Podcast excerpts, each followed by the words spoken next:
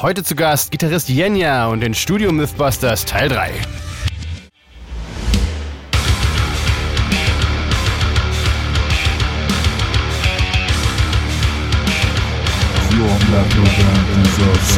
Eigentlich sind es nicht die einzelnen Plugins, die, die den Mix äh, irgendwie retten oder, oder irgendwas Magisches bewirken oder sonst was, sondern das ist einfach der, der Input, der, das Input-Signal. Und das ist halt krass. Und für mich, das war definitiv ein Game Changer.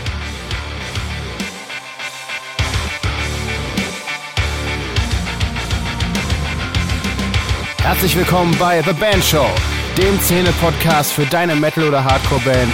Ich bin dein heutiger Host Marc und ich wünsche dir viel Spaß. Herzlich willkommen zu The Band Show. Wir sind zurück. Es ist nach einiger Zeit endlich wieder an der Zeit für eine kleine Folge Studio Mythbusters. Und dazu habe ich eingeladen, beziehungsweise haben wir schon seit Monaten natürlich geplant, den Jenya, schon aus der letzten Folge bekannt. Wie geht's dir? Was geht, was geht? Servus. Was geht? Ähm, ey, mir geht's eigentlich ganz gut. Ähm, ich komme gerade aus einem Wochenende, an dem ich ultra viel Sport gemacht habe, bin eigentlich noch immer so ein bisschen am Nachwehen spüren. Man kommt nicht mehr so leicht zur Toilette. ja, genau. Aufstehen genau fällt schwerer. nee, deshalb äh, mega ausgeglichen. Mir geht's super. Vielen Dank der Nachfrage. Ja. Und selber? Ja, ja, wo du gerade von Nachwehen sprichst. Also ich, äh, so, wenn man so ein kleines Kind hat wie ich, also äh, mein mhm. Sohn ist jetzt so wie fast drei Jahre alt und man sitzt ja auch doch irgendwie viel auf dem Boden und spielt irgendwie sowas. Und wenn man so auf die 40 zugeht wie ich, dann spürt man das irgendwie, dann sagt man sich so, ah, früher äh, fiel einem das Aufstehen irgendwie doch schon irgendwie leichter, wenn man so, so, keine Ahnung, wenn man so eine halbe Stunde so äh, auf den Knien irgendwie rumgerutscht ist und dann so aufsteht, dann denke ich so, alter Schwede, es läuft einfach nicht mehr so. Aber so ist das einfach. Verstehe. Ja. Da muss man durch, gell? Da muss man einfach durch. Äh, ja, aber genug der Wehklagen, eigentlich geht es sonst ganz gut, sagen wir es mal so. Wir haben äh, wir Samstag haben noch, eine, noch eine. Genau, wir haben beide einen Kaffee. Wir haben Samstag noch eine Show gespielt, äh, hier in Brandenburg auf so einem kleinen Festival. War eigentlich ganz geil. Super organisiert. Äh, äh, ja, war ich ganz geil. Auch die, die, die Band von der Britta Görz hat gespielt als Headliner High Rise oder wie man das ausspricht. Ich weiß immer nicht, wie man das ausspricht. Und äh, kenne ja auch einen aus hier, einige hier aus dem Podcast. Äh, schönen Gruß an der Stelle. Und ja, und jetzt bin ich ein bisschen, noch ein bisschen fertig vom Wochenende, aber ich komme langsam, ich komme langsam wieder klar. Mit viel ja, Kaffee geht das schon. Ähm, Schauspielen fehlt mir tatsächlich. Das habe ich schon lange nicht mehr jetzt gehabt. Das ja, wie lange ist es schon her? Puh. Boah. Oha. Vielleicht ein Jahr, vielleicht ein oh, Jahr wirklich? her oder so. Ja, oh, ja. Vielleicht, vielleicht ein Dreivierteljahr oder so. Okay. Ja. ja. Aber macht ihr schon noch was? Du bist ja noch bei, ist doch äh, Florida Orbast, oder? Ja, genau. Da, da kommt tatsächlich äh, demnächst mal ein Update ähm, ah, sehr gut. Bezü der, bezüglich der ganzen Sache. da muss man noch ein bisschen abwarten. Na gut. Da okay. kann ich nicht zu viel verraten tatsächlich. Aber, okay, ja, aber früher genau. oder später wird es ja wieder soweit sein. Ja, genau. kann sich auf was freuen. Nee, also ob, das klingt jetzt zwar so, als ob ich irgendwie permanent Show spielen würde. Es war echt auch das zweite Konzert in diesem Jahr, was wir gespielt haben. Also das war jetzt echt nichts, äh, als auf, also wir waren jetzt nicht wochenlang auf Tour oder sowas. Was ja. wir sowieso nicht machen, nur aufgrund äh, Jobs und so weiter, ist gar nicht mhm. möglich. Aber äh, ja, war trotzdem cool. Ja, warum sind ja, wir überhaupt heute hier? Jenja, klär uns ja. auf. Ey, ganz ehrlich, äh, ich habe mal gedacht, es wird mal wieder Zeit einfach, dass wir mal wieder zusammen richtig abnörden. immer geil, immer, immer gern gehört, äh, immer gern aufgesaugt von den Leuten, glaube ich. Die nörden, ja, cool. die nörden in ihren Köpfen noch immer mit. Ich kann es äh, mir bildlich immer vorstellen. Ey, ganz ehrlich, bei mir, ich bin ja auch äh, wirklich, ähm, ich höre ultra, ultra gern zu und äh, selbst wenn es Themen einfach sind, die mich so ein bisschen weniger tangieren oder die, die mich so ein bisschen weniger ähm, beschäftigen, mhm. dann catcht es mich doch hin und wieder einfach mal, wo ich so sage, so, hä? Krass, so habe ich noch nie gedacht und deswegen schon cool. Ja. Äh, Genau, wir wollen das so ein bisschen äh, zwei Köpfe, vier Themen mäßig angehen diesmal, mhm. unsere Studio Mythbusters Folge und haben uns beide quasi äh, ein paar Topics, wie man heute so schön sagt, äh, herausgesucht und äh, wie wollen wir es machen? Wer, wer soll seinen ersten Stein werfen? Also ich, ich werfe immer gern den ersten Stein. Ja, siehst du? Das dachte ich mir. Also ich habe ich hab direkt was richtig Cooles. Hit me. Ähm, also im Grunde genommen geht es äh, um die, was sind die Fundamentals für einen gelungenen Mix? Also im Grunde genommen, was für also dadurch, dass in der heutigen Zeit einfach viele Musiker einfach ähm, ihre Recordings zu Hause erledigen, also ihre Gitarren aufnehmen, vielleicht auch irgendwie sogar ähm, Schlagzeug programmieren oder, oder vielleicht sogar Schlagzeug aufnehmen und dann zu einem Mixer schicken. Ähm, worauf müssen die besonders achten? Ja, vor allem du jetzt als renommierter Producer und äh, Mixer, du kennst dich da bestimmt viel, viel mehr aus als ich. Ich habe da jetzt so hin und wieder mal irgendwas gemacht und dann habe ich mich so ein bisschen geärgert, so, hä, warum ist das so und warum macht er das nicht besser so? Und, äh, und jetzt dachte ich, bringe ich mal das, dieses Thema nochmal hier auf und dachte, hast du auch solche Struggles oder machst du da irgendwas Bestimmtes dagegen? Genau. Und Deswegen ja, das Thema. Das ist ja quasi ein allgegenwärtiges Thema, würde ich ja fast schon sagen, weil äh, also so, so, Spuren, die die Leute selber aufgenommen haben, die bekomme ich natürlich ständig irgendwie zugeschickt und mhm. äh, muss mich dann damit auseinandersetzen. ähm, ja, also worauf kommt es an? Also äh, generell ähm, ist das natürlich ein weites Feld und ich glaube auch, dass äh, Leute, die sich noch nicht so lange mit Aufnehmen und so weiter äh, mhm. beschäftigen, sich da auch immer krass äh, überschätzen, was alles dazugehört, damit das auch was wird. Weil man, äh, rollen wir das mal von, von, von, von der anderen Seite äh, auf. So, so ein Mix funktioniert vor allem ja denn, dann ganz gut, wenn halt die Basissignale äh, top sind. Und dazu gehört halt nicht nur, dass ich weiß, wie ich mein Interface richtig einpegel, dass es nicht übersteuert. Da endet es bei vielen ja immer schon. Ja, ich hab doch, mhm. der Pegel ist doch gut, was willst du denn? So nach dem Motto. Ja, es, es zerrt ja nicht. Mhm.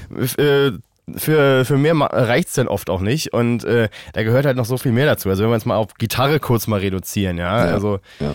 Ähm, da geht's schon los mit, habe ich neue Seiten auf der Gitarre?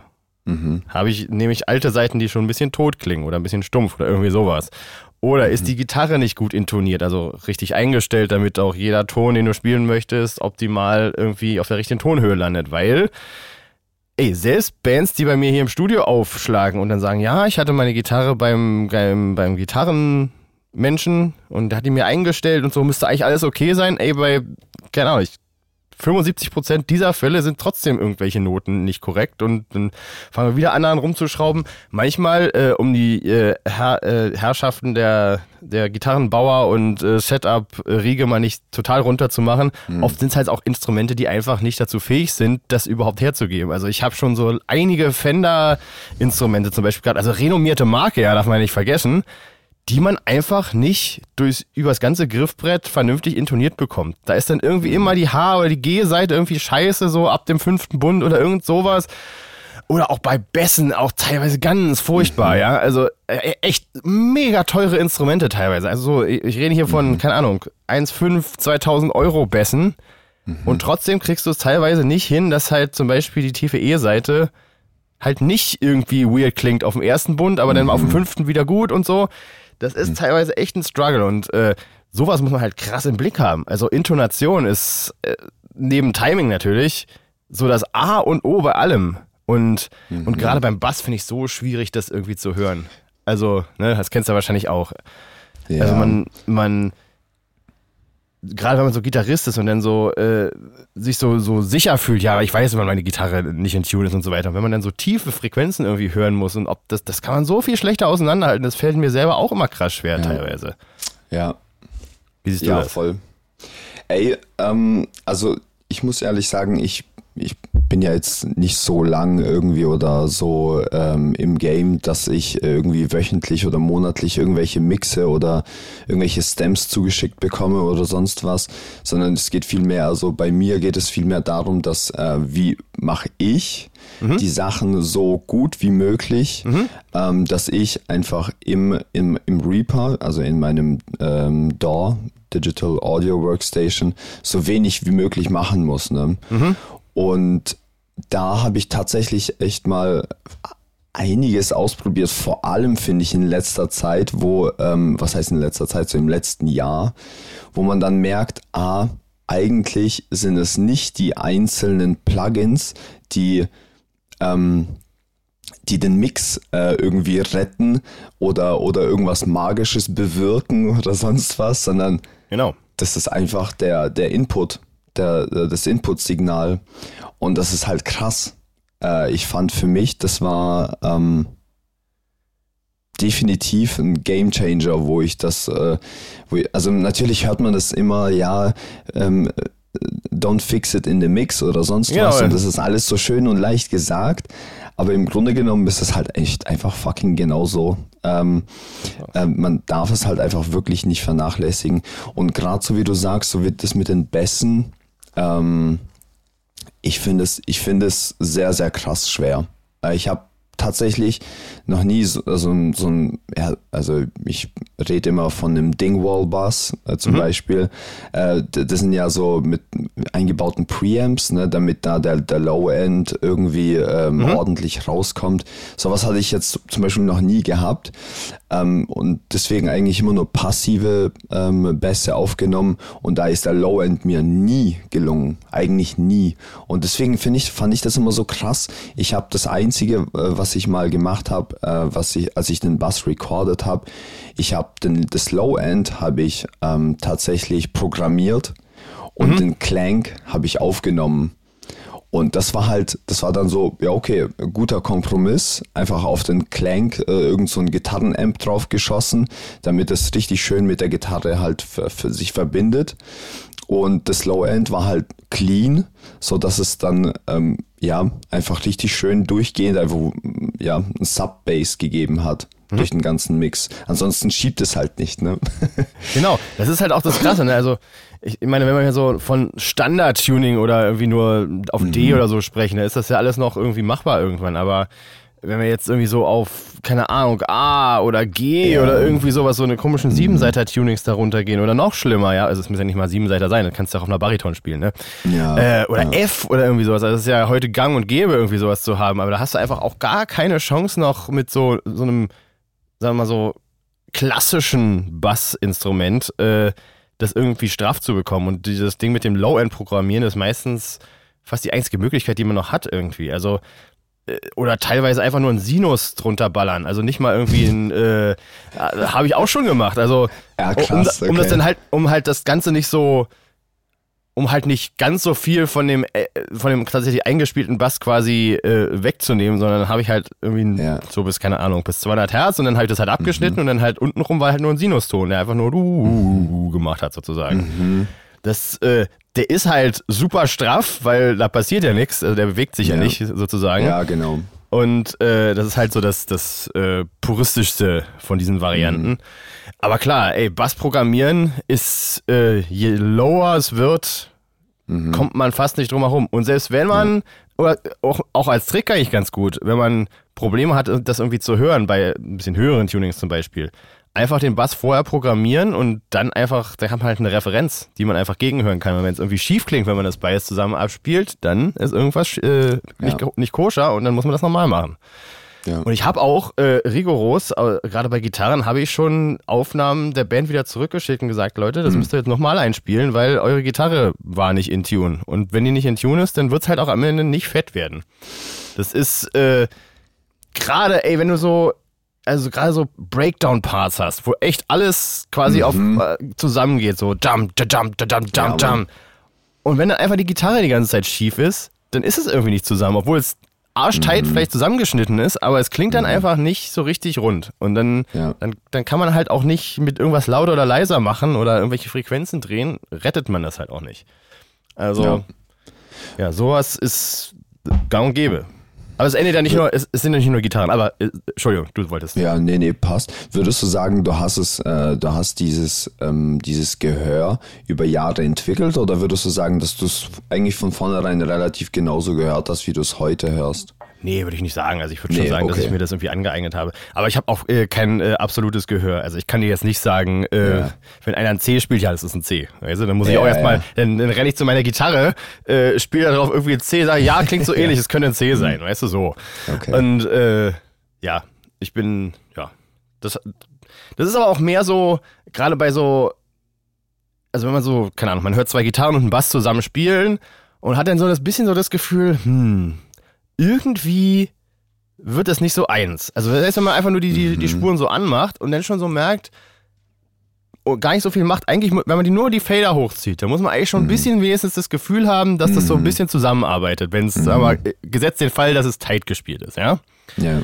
Und wenn das schon nicht der Fall ist, dann merkt man schon so, hm, gucken wir doch mal lieber nach, ob das nicht vielleicht ein bisschen out of tune ist. Und oft ist es dann halt der Bass, weil es dann halt, weil man halt beim Bass, habe ich immer das Gefühl, noch mehr so dazu tendiert, so hart reinzuhacken, dass der Ton halt zu hoch ja. wird. Ja. Aufgrund dessen, auch weil oh, die Seite halt mehr auslenkt, hat man dieses Problem halt mhm. halt öfter. Und dann bleibt einem, einem meistens nichts übrig, als irgendwie Melodyne aufzumachen und die äh, gesamte Bassspur zu tunen.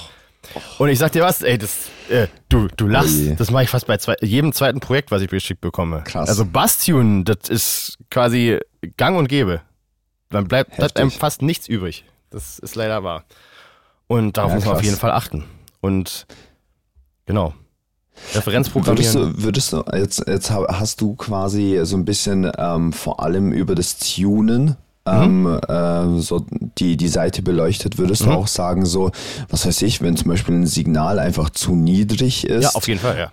Auch, weil dann, dann die, die, wie heißt das, Signal-Noise-Ratio nicht so stimmt, gell, dann, weil dann der, der, der Hintergrundklang. Äh, Basisrauschen, ähm, genau, ja. Ja, genau, das Basisrauschen, genau, viel zu laut ist. Ne? Das ist ja auch sowas Typisches. Ich habe auch mal irgendwann tatsächlich eine Gitarrenspur mal zugeschickt bekommen und die war halt so leise. ich hab's, ich hab's in, in mein in Ampsim äh, durchgejagt und ich habe das Noise Gate angemacht und es hat halt einfach ähm, hin und wieder mal ähm, einfach ausgesetzt. Okay. ja, weil das einfach so wirklich so leise war. Ne? Ja, da muss man auf jeden Fall krass drauf achten.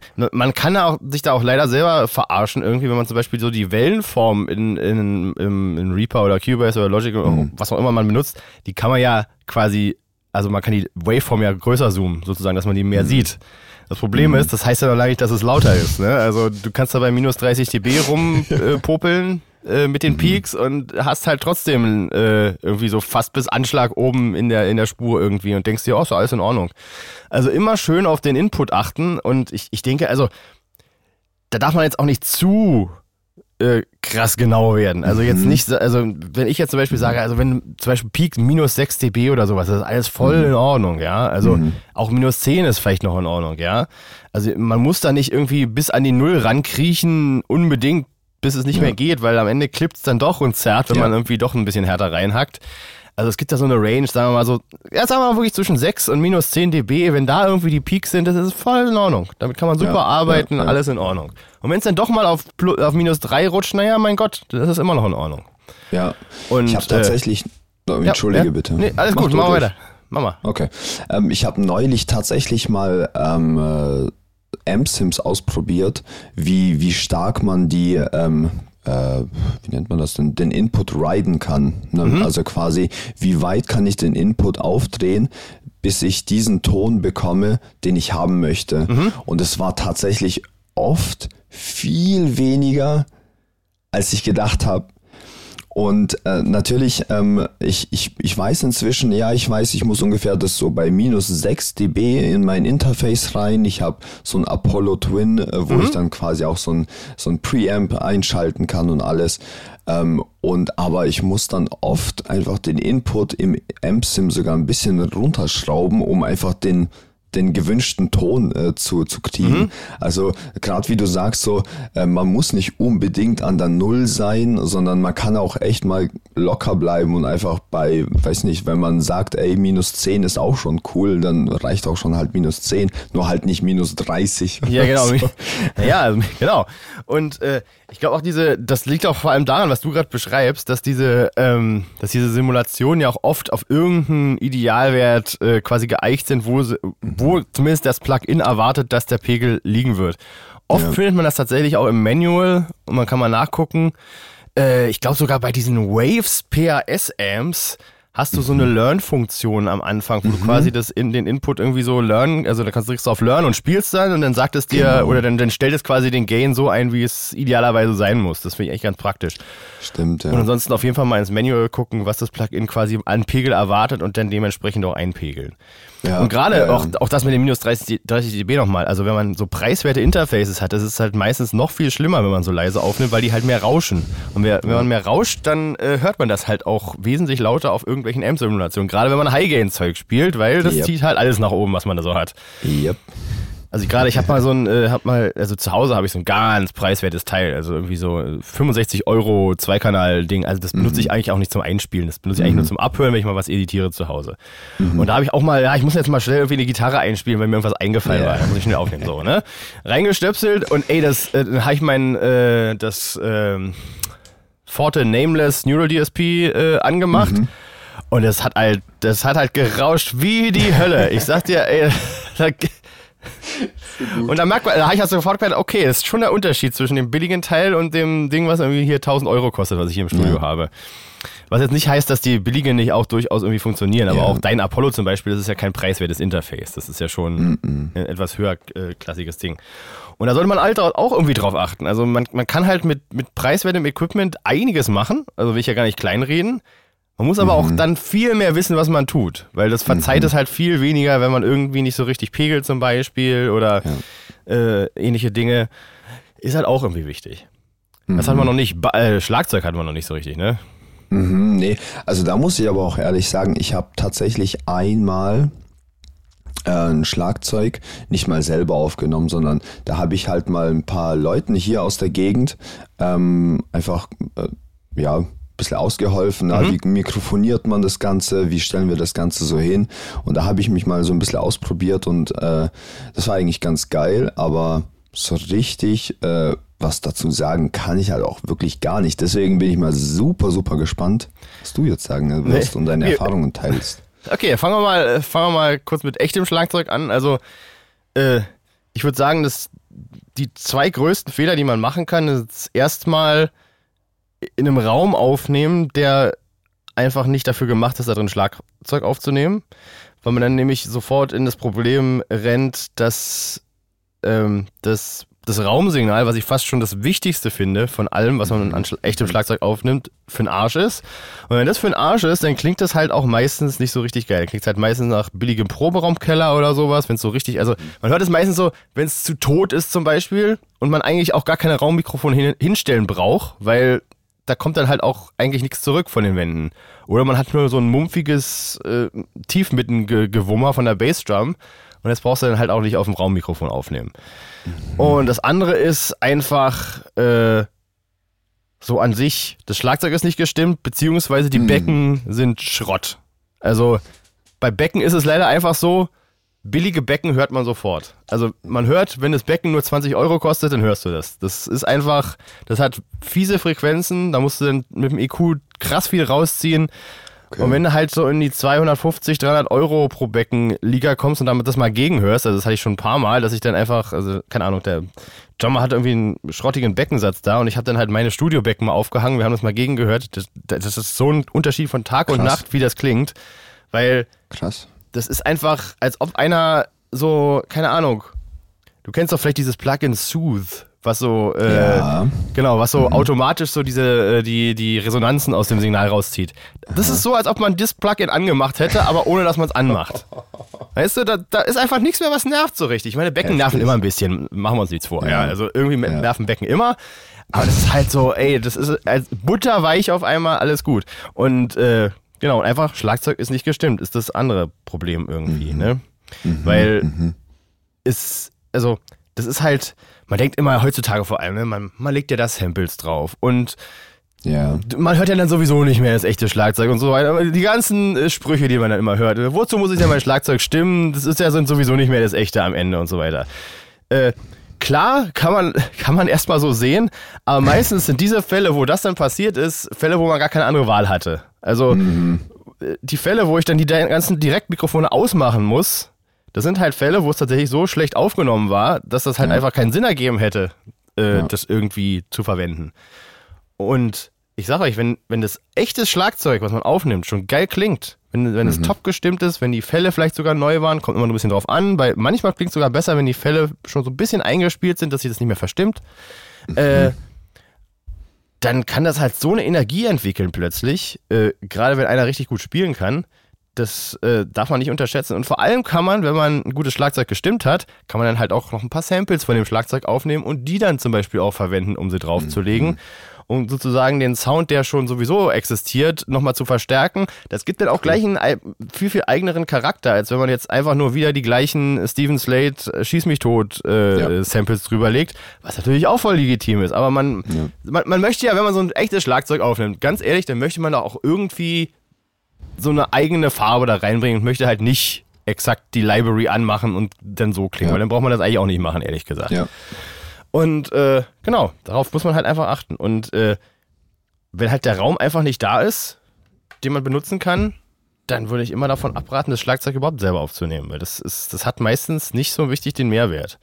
Am Ende, Krass. weil, weil wenn, äh, sagen wir mal, der Raum hat nicht gut geklungen und das Schlagzeug war nicht gut gestimmt, aber sagen wir mal, wenigstens die Becken haben waren okay, ja. Mhm, mh. Da habe ich eigentlich gar keine andere Wahl. Dann mache ich alles aus, außer die Overheads und dann mhm, mh, muss ich halt irgendwie mir MIDIs errechnen aus den Schlägen, die da sind und, und die dann verwenden. Das wird dann meistens ja. eher so, wie sich das, die Leute das vorstellen. Mhm, mhm, und ja, da muss man richtig aufpassen. Krass. Also ich habe tatsächlich gewusst, dass der, dass der Raum so ähm, ultra viel Bedeutung hat, aber dass er halt wirklich so äh, den, das Ganze kippen kann, ne? so nach dem Motto, ist heftig. Das ist auf jeden ja. Fall heftig. Das ist, das ist vor allem, das gibt dir so eine Tiefe, irgendwie, wenn du einfach nur irgendwie, mhm. ey, du brauchst eigentlich nur einen Stereoraum irgendwo hinten weiter zu stehen haben und was die Snare dann allein ja. irgendwie so für eine Länge von Natur aus schon oh. bekommt. Genau. Und halt nicht nur, wenn äh, eine Snare alleine klingt ja eigentlich relativ kurz normalerweise auf dem. Ja, ja, weißt stimmt, stimmt. Und ja. äh, toter Raum gleich totes Snare. Und totes Snare ist eigentlich der Tod für jeden Drumsound, finde ich. Also die Snare ist ja. immer, meiner Meinung nach, das Wichtigste am Schlagzeug. Jetzt, wenn Change wir jetzt gerade so beim, beim toter, totes Snare sind, ich habe mal ähm, irgendwann mal, ich weiß nicht mehr, wo ich das mitbekommen habe, ne? Ähm, aber jetzt versuche ich das mal so zu wiedergeben, wie es, wie ich es äh, aufgegriffen habe. Ja. Äh, Kick, Snare und Bass ist das Rückgrat eines, äh, eines guten Mixes beziehungsweise eines guten, ja, äh, eines guten Songs, eines ausbalancierten Songs. Würdest du das unterstreichen? Also quasi, dass man wirklich diese drei Sachen ähm, für ultra wichtig ähm, macht, weil zum Beispiel sowas wie Vocals, die sind immer so ein bisschen ähm, auch ähm, Vibe-technisch und auch techn äh, also Technik-technisch auch einfach unterschiedlich. Also ob man growlt, ob man screamt oder ob man singt. Ne? Mhm. Und, und, Gitarre ja auch äh, voll Vibe-technisch sich unterscheiden kann. Ne? Ähm, aber die, äh, die drei, die ich vorhin genannt habe, also die Kick, die Snare und die, der Bass, dass die einfach wirklich immer, immer, immer wirklich gut stimmen müssten. Ja, würde ich unterschreiben. Okay, ist einfach, ah, krass. Ist, ist, ist, das, ist das Fundament von allem. Ja. Und wenn du auf einem schlechten Fundament baust, dann fällt das mhm. Haus irgendwann auch zusammen. Oder relativ schnell. Wo ich immer noch ja, sagen krass. muss, äh, gerade bei gesungenen Vocals, für mich ist auch schiefer Gesang immer sofort der Tod für jeden Song. Also wenn ich, ah, okay. wenn ich merke, dass einer schief singt oder ein Nee, das, also, mhm. das ist vielleicht auch so ein persönliches Ding, aber wenn, wenn ich das höre, dann Ah, das ist, das ist so wie ja. zum, zum Zahnarzt gehen. Äh, irgendwie. Das ist irgendwie ganz schlimm. oh Gott, nee. Ja, krass. Ja. Du, das ist so wie der Bohrer beim Zahnarzt so ein bisschen manchmal. Mhm. Und äh, gut, das ist auch vielleicht, äh, das hat halt, das halt mehr, halt, halt mehr so anhörtechnische Gründe, äh, ja. was ich jetzt beschrieben habe. Das andere ist mehr so das de facto das, was eigentlich äh, dafür verantwortlich ist. Weil mhm. Äh, wahrscheinlich kann man selbst mit schiefem Gesang noch irgendwie einen fetten Song machen. Der ja. klingt dann bloß nicht schön. Ja, Weißt du? Ja, krass. Ja, voll. Würde ich sagen. Kann ich, gut, kann ich gut nachvollziehen. Und dann sind wir natürlich noch bei programmiertem Schlagzeug, ne? Also mhm. auch da, ich meine, gut, so viel falsch machen, denkt man erstmal, kann man nicht. Aber man kann einfach, ja. äh, man kann halt auch irgendwie sich denken, dass einfach nur die, die Murmeln da reinzuklicken schon genug wäre. Ich würde aber auch da sagen, dass man da sehr schnell irgendwie also was möchte man denn, ja? Also das ist erstmal das Wichtigste, ne? Also was soll es überhaupt für Musik sein, ja? Wenn wir so richtig äh, brutalen, gentigen äh, Metalcore Kram machen wollen, gut, da jetzt so viel Dynamik rein zu programmieren, ist nicht immer so sinnvoll. Ja? Hm. Aber selbst, selbst da, finde ich, hat das alles seine Grenzen, weil wenn man zum Beispiel Becken zu, sag mal, wenn man das alles auf 127 lässt zum Beispiel, ja, und wirklich keinerlei Menschlichkeit da reinmacht, mhm. dann hat man halt auch irgendwie dieses, also dann braucht man sich nicht einbilden, dass das irgendwann wie ein echter Drummer klingen könnte. Ja. ja. Und ja. gerade, also, also, ich, ich denke mir das immer so. Das ist ja dann meistens eine Band, die einen echten Drummer hat, ja. Und die dann auch live spielen möchte und so, ne? Ähm, ich finde dann immer ein bisschen Menschlichkeit, selbst bei richtig brutaler Musik, ja. ist meistens irgendwie gar nicht so schlecht. Weil erstens muss das ja irgendwie schon das repräsentieren, was der echte Typ dann vielleicht irgendwann mal auf der Bühne macht. Mhm. Weil das finde ich dann immer richtig arm. Also überkrasse, also richtig mega fette Drums, ja, und alter Schwede und ist es auf die Fresse. Und dann sieht man die Band mal live und dann denkt sich so, ey, hm. Ja. Ja. Weißt du? Und, mhm. und dieses Gefälle, das würde ich irgendwie jeder Band äh, raten zu vermeiden, weil keiner will ja. euch irgendwie auf Platte hören und dann zu eurer Live-Show kommen und sich schon richtig freuen, ja. dass es richtig fett wird. Und dann ist da halb so, halt so eine halbgare Nummer äh, am Start. Und, und ey, man, man manövriert sich heutzutage natürlich auch immer irgendwie in so, ein, in so eine Falle, ja. Also alles ist mega fett und alles ist mega auf den ja. Punkt und, und äh, immer, immer sitzt jeder Schlag und bla, ne? Das sind natürlich auch, also man wird meistens ja dem sowieso nicht tausendprozentig gerecht, was man da auf der Platte gemacht hat heutzutage. Ja, also das ist natürlich, das hat sich halt so entwickelt über die letzten, weiß ich nicht, 20 Jahre, dass es halt immer alles tighter und immer alles akkurater wurde und mehr Editing hier und mehr Editing da. Und das wurde halt nicht gerade, äh, nicht gerade einfacher, das Ganze irgendwie äh, in einem, in einem Rahmen zu lassen, ja. wo der Drummer dem Ganzen noch gerecht werden kann. Ja, ja. Und äh, ich finde trotzdem, dass man so ein kleines bisschen Menschlichkeit auch in programmierte Drums äh, reinmachen sollte. Ja. Und damit das einfach noch äh, erhalten bleibt.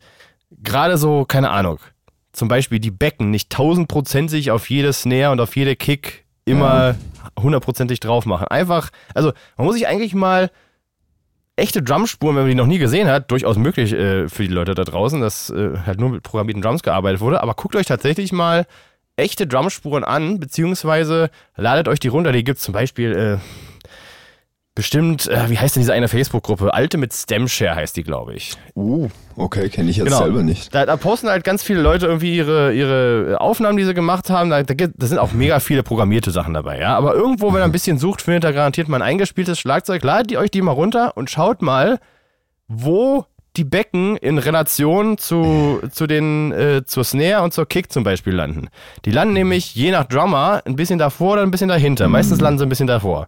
Mhm. Und genauso würde ich das auch mit dem Programmieren halt angehen. Also ich würde generell alle Becken so ganz leicht vor die, die Kessel sozusagen setzen, damit es echt klingt. Ich würde zum Beispiel, wenn man so einen einfachen Beat, bub, tschak, bub, tschak spielt zum Beispiel, dann mhm. werdet ihr merken, alle Schläge, die auf der Snare sind, sind meistens mehr akzentuiert als die daneben. Ja. Beziehungsweise, wenn natürlich eine Eins, ein Part losgeht, dann sind die wiederum mehr akzentuiert.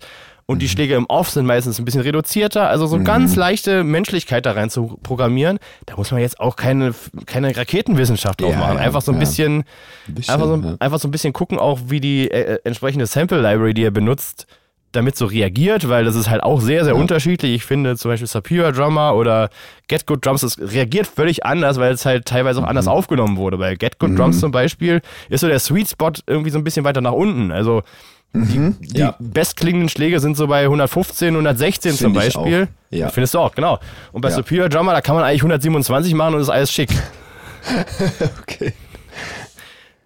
Und äh, dementsprechend muss man da auch ein bisschen aufpassen. Aber das, das wiederum könnt ihr ja nicht unbedingt einschätzen, wenn er das zu jemandem schickt, der es dann mixen soll und der dann seine eigene Library da drauflegen möchte. Und gerade deswegen auch guter Punkt, der auch bei allem, was ich hier gerade gesagt habe, gilt. Wenn ihr das zu jemandem schicken wollt, ihr wisst schon zu wem und so weiter, redet mit dem vorher, bevor ihr was aufnehmt, ja. was der haben möchte und wie er das haben möchte.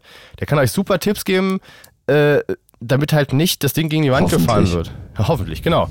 Und äh, das ist äh, manchmal nicht zu verhindern, weil Bands schon, keine Ahnung, fünf Schritte weiter sind und es dann eigentlich schon fast alles fertig aufgenommen ist und dann sitzt man halt da.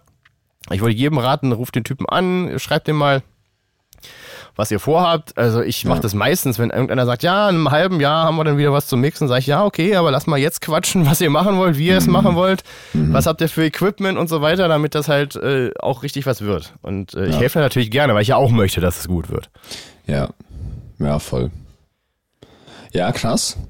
Ey, wir haben richtig lang jetzt ja, über ne? das Thema schon gesprochen. Jetzt aber ja. guck mal, würde ich, würde ich noch eine Sache ganz zum Schluss sagen und ich, ja. äh, und ich glaube, das könnte auch so ein nice, nicer, smoother Übergang sein in oh, dein bin, Thema. Ich bin begeistert jetzt. und zwar ähm, haben wir ja jetzt Intonation beziehungsweise die ähm, Richtigkeit der oder die Wichtigkeit der äh, Töne, ja, also mhm. vom Bass und das Zusammenspiel von Gitarre. Mhm. Ähm, wir haben äh, das Tuning des äh, Schlagzeugs. Mhm. Wir haben, äh, äh, was haben wir noch gehabt? Äh, ah, das Gain Staging haben genau. wir auch gehabt. Mhm. So, und jetzt aber noch, das finde ich das allerletzte, äh, das, vielleicht das nicht das allerletzte, allerletzte. nicht das allerletzte, aber vielleicht einer der wichtigen Sachen, die mir auch noch einfallen, mhm. ist ähm, die Tightness. Oh ja. Und zum Klickspielen. Oh. Ha? Genau, da. Gut. ja, du bist, du bist super. Das, äh, wie vorbereitet. Genau. Ich hatte nämlich als äh, mein erstes Thema, um dem mal noch einen kleinen äh, Stempel aufzudrücken, ähm, das also ein Thema, das so alt ist wie die Zeit selbst. Äh, spielt man auf Klick oder spielt man halt nicht auf Klick? Ja. Ähm, ich würde sagen, wenn eine Band sich selber aufnimmt und halt kein, keine Umgebung hat, um es tatsächlich irgendwie hinzubekommen, äh, das irgendwie live zusammen zu machen tatsächlich. Mhm. Ja, also wirklich, wenn wir hier von Overdub-Aufnahmen reden, also erst spielt der eine ein, dann spielt der nächste ein. Ja. Wenn man so einspielt, hat man eigentlich keine andere Wahl, als dass man erstmal Schlagzeug ja. aufnimmt, weil äh, auf eine eingespielte Gitarre irgendwie tight Schlagzeug einzuspielen, ohne Klick, ist im Grunde mhm. unmöglich. Ähm, dann bleibt auch schon wieder fast nichts anderes übrig, als es, also als es nicht zu programmieren, weil wie soll man ja. nicht mit Klick basiertes Programming machen? Ich meine, irgendwie geht's vielleicht, also man programmiert und dann macht man es irgendwie, dann ändert man die ganze Tempospur die ganze Zeit, keine Ahnung, bis es irgendwie menschlicher wird. Nee. Keine Ahnung, so viel Arbeit braucht man sich vielleicht nicht machen. Mhm. Und ähm, da muss man sich halt damit, also gewisse Dinge sind dann halt einfach schlicht und ergreifend wahrscheinlich nicht möglich. Damit muss man ja. sich erstmal äh, ja. abfinden. Nämlich auf jeden Fall. Eine gewisse moderne Fatness wird ohne Klick einspielen einfach nicht möglich sein. Ja. Das kriegt dann zwangsläufig so eine gewisse rohe Attitüde, die ja vielleicht auch total charmant ist und zu der mhm. Musik, die ihr machen wollt, total passen könnte. Mhm. Ähm, wenn ihr mir jetzt aber sagt, ja, wir wollen klingen wie Lorna Shaw und Co., dann könnte wow. sicher sein, dass ohne Klick einspielen das nicht äh, funktionieren mhm. wird. Weil da ist Tightness, Tightness, Tightness und nochmal Tightness das Einzige, was euch da irgendwie hinführen wird. Ja. Wenn ihr allerdings sagt, keine Ahnung, sowas wie Manta zu machen zum Beispiel, ja, äh, schönen Gruß an Hanno übrigens und äh, Simon, Simon kenne ich noch von früher, äh, der hat mit seiner Band auf, äh, bei mir aufgenommen. Und das so eine gewisse rohe Gewalttätigkeit haben soll, fast schon so eine gewisse punkige Attitüde und so ein bisschen Atmo da rein mhm. soll und das ruhig auch so ein bisschen, keine Ahnung, so ein bisschen widerlich, um es in positivsten Sinne zu meinen, mhm. klingen soll. Mhm. Dann ist ohne Klick einspielen vielleicht so total geil. Und klar, man muss irgendwie die musikalischen Fähigkeiten haben, das auch irgendwie zu bedienen. Äh, ja. Und wenn das der Fall ist, muss man einfach nur damit leben können, dass es halt nicht mega hammer tight ist, wie man das halt von gewissen Bands heutzutage so kennt. Und dann ist das auch alles cool, dann kann man das machen. Wie siehst du das? Ja, krass. Ähm, also gerade zu der, zu der Aussage, die du äh, getroffen hast mit dem, ähm, äh, dass irgendwas widerlich klingt, hast du gesagt, ja, ja, genau. finde ich richtig, richtig gut. Also gerade sowas, wenn man, wenn ich mir mal wieder die alten Slipknot-Alben durchhöre. Ja. Ähm, unglaublich raw. Ne? Also man, man, man, hat, man hat das Gefühl, man steht in dem Raum mit denen und äh, sieht, wie die alle völlig zugedröhnt auf Drogen irgendwie äh, das Album äh, an einem Stück aufnehmen. Ja, ja. ne? Oder, oder beispielsweise eine Rage Against the Machine haben wir das ja, glaube ich, genauso gemacht. Auch in ja. einem Raum einfach äh, beziehungsweise, nee, ich weiß tatsächlich, dass die Gitarren-Caps ähm, in einem separaten Raum ähm, recorded wurden. Mhm. Aber die haben halt einfach gejammt in einem Raum ohne Klick. Und das, und das hat natürlich extreme, ähm, ja, äh, extrem viele Vorteile, aber auch halt heutzutage, so wie du sagst, äh, du hast halt nicht dieses Geballere, ne? Also so eine Lorna Shore Band oder äh, Architects würde ja. niemals so fett klingen, wie die eigentlich fett klingen, so nach dem Motto. Auf jeden Fall, auf jeden Fall. Ähm, genau, also gerade so dieses ganze Modern Core, Modern Metal äh, Stuff ist halt einfach wirklich ähm, Gekatte ultra viel auf ähm, alle Transients auf die Eins, so dass es halt so einen Impact hat, äh, so, so großen Impact hat, wie nur geht. Ähm, und dann am besten macht man so einen kleinen äh, Dings noch, ähm, so ein Booster auf dem, auf dem Volume Master und dann, äh, dass es halt nochmal ordentlich ein bisschen mehr knallt. So eine kleine äh, Automation, meinst du? Ja, genau, so eine mhm. Automation, mhm. richtig. Ja, das ist, ähm, ja. ja. aber ja, ansonsten funktioniert es halt nicht. Äh, und das ist halt so, wie du wirklich, wie du sagst, hat die Band sich so insofern sich mit ihrem Sound und mit ihrem ähm, mit ihrem vielleicht auch Image teilweise auseinandergesetzt, dass die sagen, wollen die einen Raumsound aufnehmen, äh, wo die zusammen jammen, oder wollen die halt wirklich so ein, ähm, wo man wirklich alle Frequenzen nochmal äh, überprüft, wollen wir von der Gitarre noch ein bisschen was rauscutten, dass es halt einfach so clean und so, ähm, wie nennt man das denn, so, so, so sauber wie möglich rüberkommt. Mhm. Ne? Also anders kann man das ja bei dem heutigen äh, Metalcore nicht sagen. Ne? Genau. Und äh, und ja, und am besten noch irgendwie, noch irgendwie Explosionen auf die Eins noch schieben und yep. noch irgendwie so, so ein EDM-Sample da drunter, was noch macht bei jeder Eins und so. Das sind halt alles so Sachen, die funktionieren dann halt einfach nicht. Ja, und ja. das ist, wenn man sich über seinen Sound irgendwie klar ist, dann kann man sowas auch machen. Und dann kann man auch einfach sagen, ey, wir sind halt einfach nur äh, fünf Typen oder vier Typen oder Typinnen, je nachdem. Äh, die einfach irgendwie so, so, ein, so ein rohes Soundgewand cool finden und machen wollen, ja. ähm, dann geht das auch.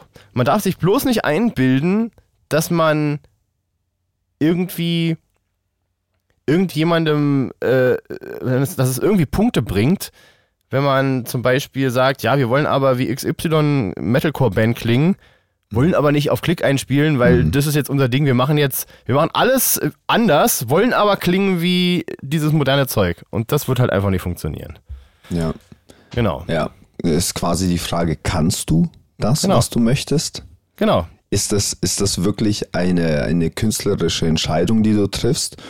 Oder machst oder triffst du diese Entscheidung, weil du irgendwas nicht kannst. ist halt natürlich immer, immer die Frage, ne? Ist halt jetzt echt ein bisschen bös formuliert so, aber im, ja, so im ist Endeffekt ist es halt so, ne? Und dann, dann äh, entweder du reißt dir den Arsch auf und äh, machst das äh, möglich, was du möchtest, oder ja, du bleibst auf deinen, äh, ja, wie heißt das denn? Äh, du ruhst dich auf dein ähm, Ding aus. Äh, oh je, jetzt habe ich mich aber mega verlangt, egal. Ich weiß schon, was ich meine, was du meinst. Ja. Genau. Äh, und auch das Ding mit dem Live-Einspielen, ne? Man, äh, mm. immer die Bands, die denken, ja, spielen wir live ein, sparen wir Zeit im Studio. Ja. Und meistens dauert Live-Einspielen mindestens doppelt so lange. Man darf ja nicht vergessen, bis du erstmal an dem Punkt bist, wo ihr zusammen in dem Raum stehen könnt, alles ist eingepegelt mm. und alles klingt irgendwie gut zusammen. Was da mm. erstmal für, für eine Zeit mehr äh, in, ins Land geht. Da muss man einen Monitormix machen für alle. Und dann haben wir noch ein ganz großes Problem, wenn man mhm. dann ein paar Takes gespielt hat, kann man meistens auch nicht so viel zusammenschneiden, vor allem wenn es nicht auf Klick ist. Dann fängt man halt an, dieses ganze Material ja. sichten zu müssen, zu hören. Und können wir nicht den Part hier raus reinschneiden? Dann merkt man, nee, ist aber viel, viel langsamer gewesen als beim Take davor. Können wir nicht machen.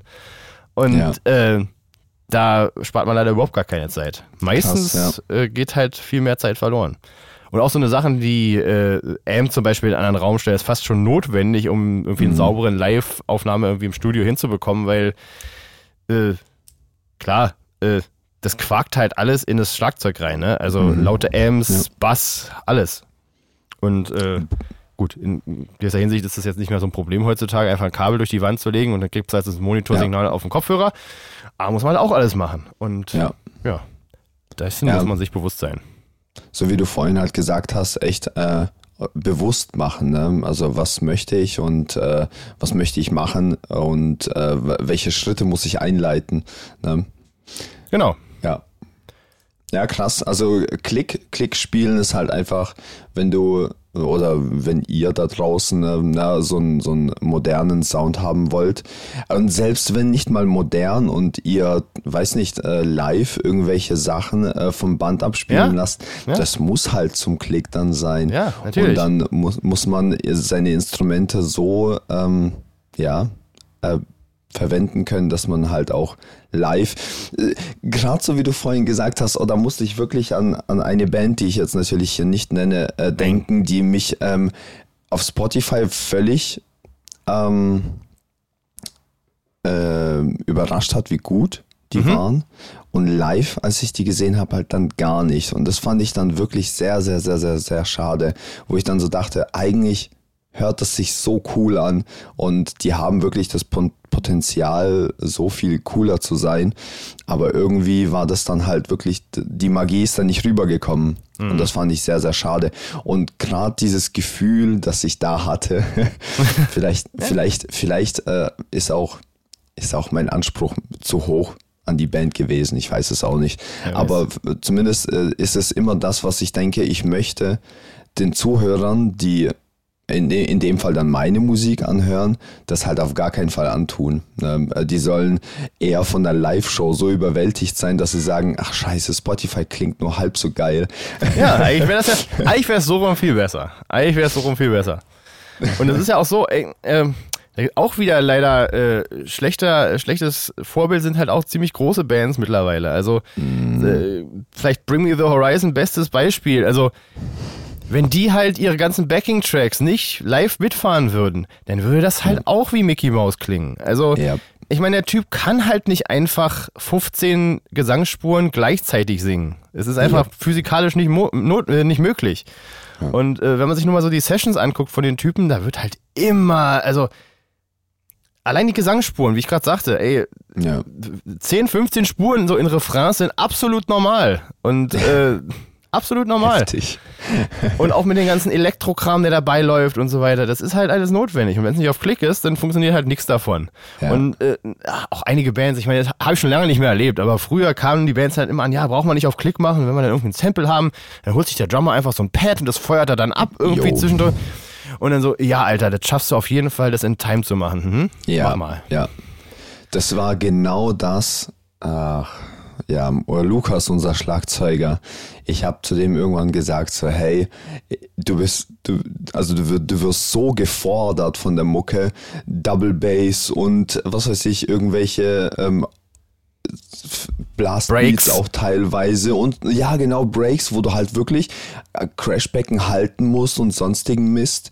Und dann noch in, in, in Time perfekt auf, auf also ich sag jetzt mal perfekt, relativ perfekt mhm. auf die Eins nochmal so ein Bassdrop ähm, äh, knallen musst, das ist schon heftig. Also ich bin teilweise, ich bin Gitarrist, ich bin teilweise überfordert, meine Strings einfach ruhig zu halten. Ne?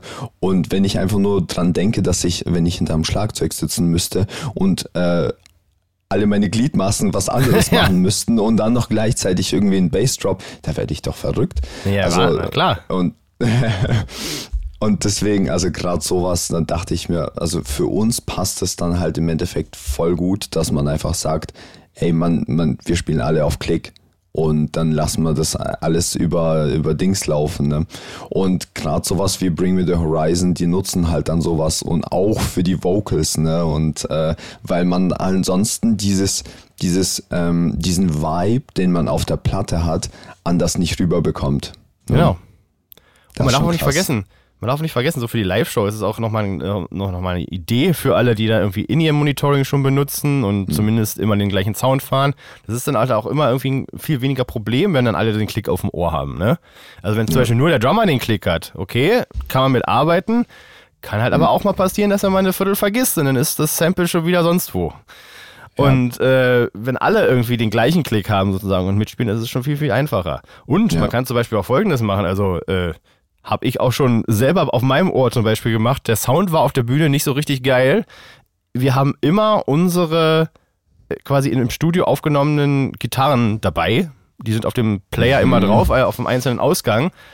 Und ja. irgendwie war es halt irgendwie so, keine Ahnung, das Schlagzeug stand so nah an mir dran, dass ich im Prinzip unseren anderen Gitarristen kaum gehört habe. Auch wenn ich einen Knopf im Ohr hatte, so, also ich habe jetzt nicht besonders ohrenangepasste äh, In-Ears. Wenn mhm. ich es hätte, wäre es vielleicht anders, aber ich habe halt nur so ein paar preiswerte Teile. Da habe ich halt einfach ihn ausgemacht und einfach die Studiospur angemacht, weil die halt ja. wesentlich konstanter war und da konnte ja. ich dann halt das ganze Konzert gut hören, wo ich bin. Und sowas ja. kann man halt nur machen, wenn alles auf Klick ist. Ja, auf jeden Fall. Ja, hat voll viele Vorteile, so ein In-Ear-Ding. Ja. Ja. Cool. Vielleicht, äh, äh apropos konstant, ja. Ja, du wolltest gerade so eine, ich, Entschuldigung, du wolltest eine mega coole Überleitung äh, gerade starten hey. und ich habe sie dir zerstört. Heute äh, läuft's, sag heute läuft's. Ja, mach mal, mach mal, mach mal. genau. Apropos, apropos, ähm, äh, gleicher oder ähnlicher Sound äh, ja. äh, oder der Vibe, den man äh, auf einer Platte hat.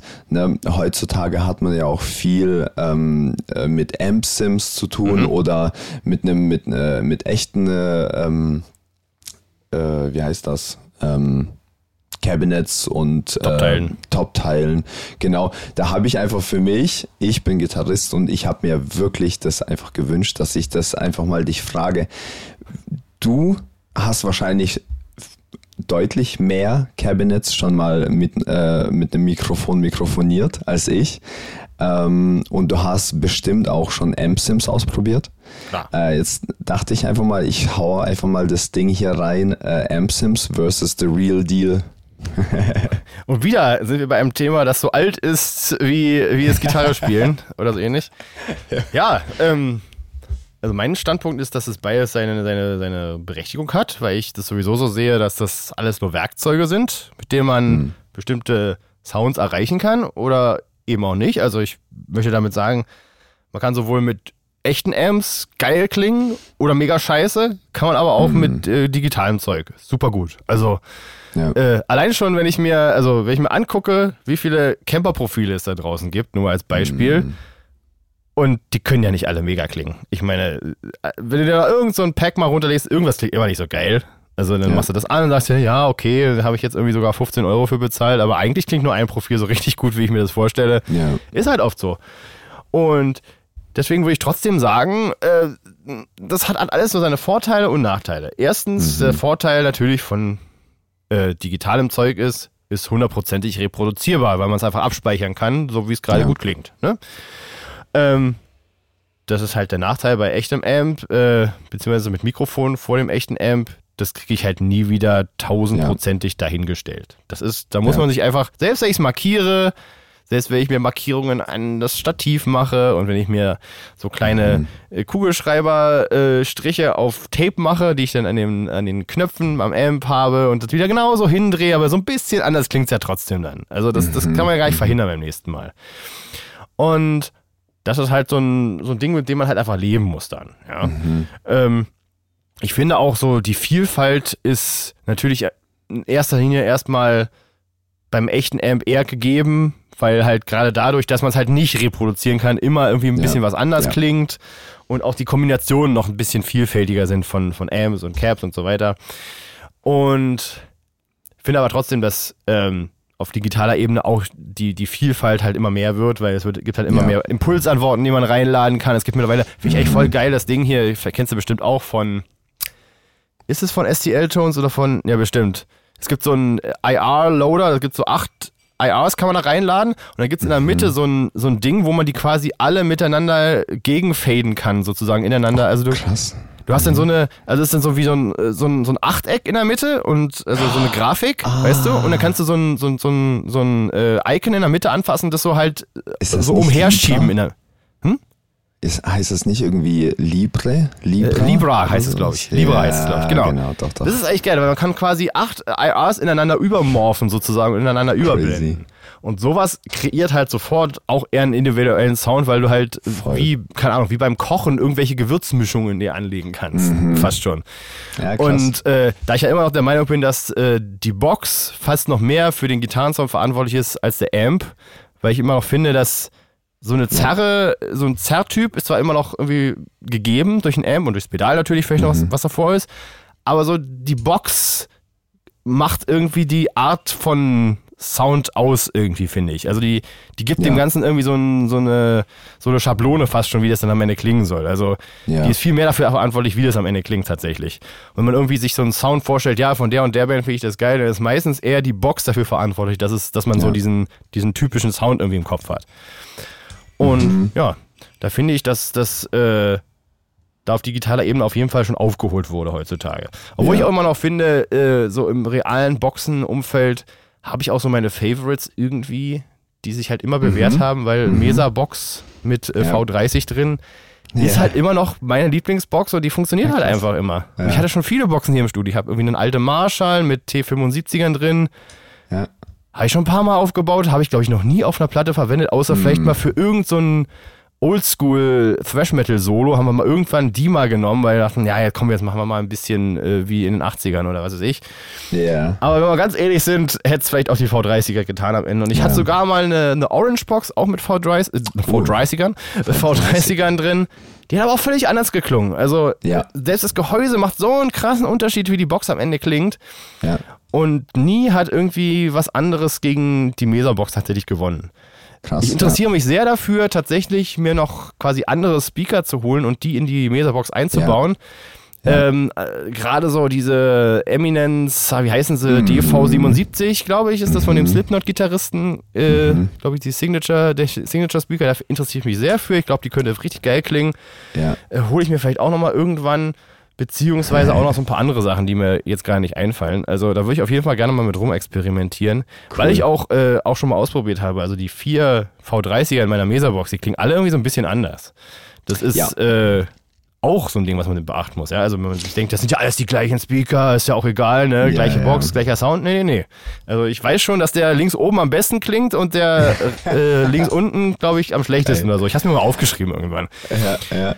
Und dementsprechend, es, es, kommt ja auch immer darauf an, wie alt so ein Speaker ist bei echten Boxen. Ja. Ne? Also äh, ich habe hier irgendwo noch so eine, ich habe mal irgendwo auf Ebay Kleinanzeigen habe ich mal eine, äh, eine Box geschossen, da sind 80er Jahre V30er drin. Also die sind so wie 86 oder sowas gebaut worden. Die klingen halt völlig anders als die Dinger aus den 2000ern. Ja. Also allein, ja. allein deswegen schon, weil die halt schon, keine Ahnung, 20 Jahre mehr gelaufen sind. Also so ein ja. Speaker, der schon eingeschwungen ist 20 Jahre länger, der klingt natürlich völlig mhm. anders als einer, der nagelneu ist. Man sagt ja, sowieso, wenn du nicht, keine Ahnung, 200 Stunden Sound dadurch gejagt hast, klingt, der, klingt deine Box noch nicht so, wie sie eigentlich klingen könnte. Ah, krass, ja. Es gibt ja teilweise, ich weiß nicht sogar, wer das macht oder welche Firma das macht, es gibt so Einschwing-Service, da schickst du dann deine Ach, Box Gott. hin und dann stellen die deine Box irgendwie in eine Lagerhalle, wo keiner, wo keiner gestört ist und ballern da halt irgendwie 200 Stunden Sound durch und dann kriegst du die wieder zurück. Cool. Ey, aber ein nicer Service, ne? Ich, ey, ich le weiß leider nicht mehr, wie das heißt, aber das, äh, ja. das habe ich schon öfter gehört. Dass es Interessant. Das gibt. Interessant. Ja, krass. Also ich finde, meiner Meinung nach, äh, wie gesagt, ich habe noch nie ein Cap so richtig ähm, ja, mhm. äh, ein, äh, mikrofoniert. Ne? Aber das Ding, was, was ich für mich im Endeffekt ähm, beantworte, ist, ich, dadurch, dass äh, meine Musik ne, irgendwie klingt, äh, wie ich das auf Spotify hochlade, möchte ich, dass es einfach zu nicht zu 100 Prozent, es geht halt meistens einfach nicht, aber zu 95 Prozent genauso live halt klingt. Ne? Mhm. Und da finde ich halt natürlich, natürlich geht es mit Profilern halt einfach besser. Natürlich, natürlich. Weil, ey, ich muss, ich bin mit, als, als Florida Bass noch ähm, ja. ja. gut unterwegs war, also einfach wir immer wieder mal Shows gespielt haben, ja. so oft haben Soundingenieure einfach ähm, ein Mikrofon genommen, unter das Topteil das Kabel geklemmt und es dann so hingehangen. Dann einfach, einfach ja vor dem Mikro, äh, vor dem Lautsprecher hingehangen und es hing dann einfach nur so schlaff runter. Und das ist nämlich was Geilste. ja, und ich denke mir dann halt so, okay, ey, ich schlepp das Scheißding hier. ja, genau. 30 Kilo. Und es lohnt sich halt einfach gar nicht. deswegen, deswegen ähm, tue ich jetzt, ich habe jetzt zum Beispiel so ein Tonex, vielleicht kennst du das. Ja klar, ähm, hier, von, Ike Multimedia ja, Camper genau. Style Profiling. Ja, genau, genau. Das ist relativ neu und super erschwinglich gewesen tatsächlich. Und äh, da kannst du dir halt einfach, das gibt's in Plugin-Form. Da gibt's eine Community dahinter, da kannst du dir alles runterladen und äh, einfach genau das gleiche, ähm, der gleiche Sound oder Amp-Sim, den du auf, auf der Platte verwendest, den ich hier dann halt reinmische, den kann ich mir auf mein Pedal ziehen und das nehme ich dann einfach so auf die Bühne mit und dann klingt es halt auch zu eigentlich 100% genauso. Genau. Und das ist schon krass. Äh, und das ist halt für mich äh, natürlich aus der egoistischen Sicht, äh, das klingt geil, boah, cool, Alter, meine Gitarre klingt richtig fett, mhm. aber viel mehr ist es für mich wichtig, dass einfach Leute nicht dieses Gefühl hatten, dass ich vorhin, äh, wovon ich vorhin erzählt habe, äh, dass, dass halt einfach jemand so ein bisschen enttäuscht ist, wenn er beispielsweise meine Musik dann anhört, live oder sonst was. Genau. Genau. Und ich, ich finde ja auch, dass das, das Tonex, da haben sie auf jeden Fall einen kleinen Markt erschlossen, der auf jeden Fall noch eine Lücke hatte, weil der Camper ist halt auch irgendwie 1,5, musst du schon für den Camper hinlegen. Kann natürlich ja. auch ein bisschen mehr. Ich glaube, du hast nicht ganz so viele Effekte da drin wie, nee. das Tonex, ne? Nee, nee. Kann natürlich nee. auch mehr und so. Aber alles gut aus. Quad Cortex auch in dem Preissegment unterwegs. Und äh, mhm. mal abgesehen davon, dass ich finde, dass die Versprechungen, die schon damals gemacht wurden, bevor das Ding überhaupt rausgekommen ist, dass die ganzen Plugins da drauf laufen und so weiter, ja. Ist halt immer noch nicht der Fall. Bisschen schade, Freunde. Also mm. musste das sein.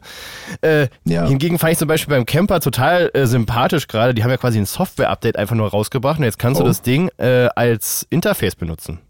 Also du kannst jetzt oh. über den also die haben einfach nur ein Software-Update gemacht. Du musst nichts neu kaufen, mhm. gar nichts. Auch mhm. kostenloses Software-Update und du kannst über deinen USB-Anschluss das Ding jetzt als äh, Interface verwenden. Okay. Interessant. Konnte das, äh, konnte das Quad Cortex schon von Hause aus, klar. Ja. ja. Aber ich könnte mir mehrere andere Firmen vorstellen, die einfach gesagt hätten, ja, müsst ihr euch ein neues kaufen, dann kann es das. Ja, ja, genau. Oder, oder wenn ihr das dazu kauft. Ja, unser, unser Upgrade-Modul, äh, ja. was man nennt. Ey, weißt du noch früher, ich weiß nicht, ob, äh, vielleicht bin ich zu alt, äh, um das, äh, vielleicht, vielleicht, bist du zu jung, meine ich eher. Genau.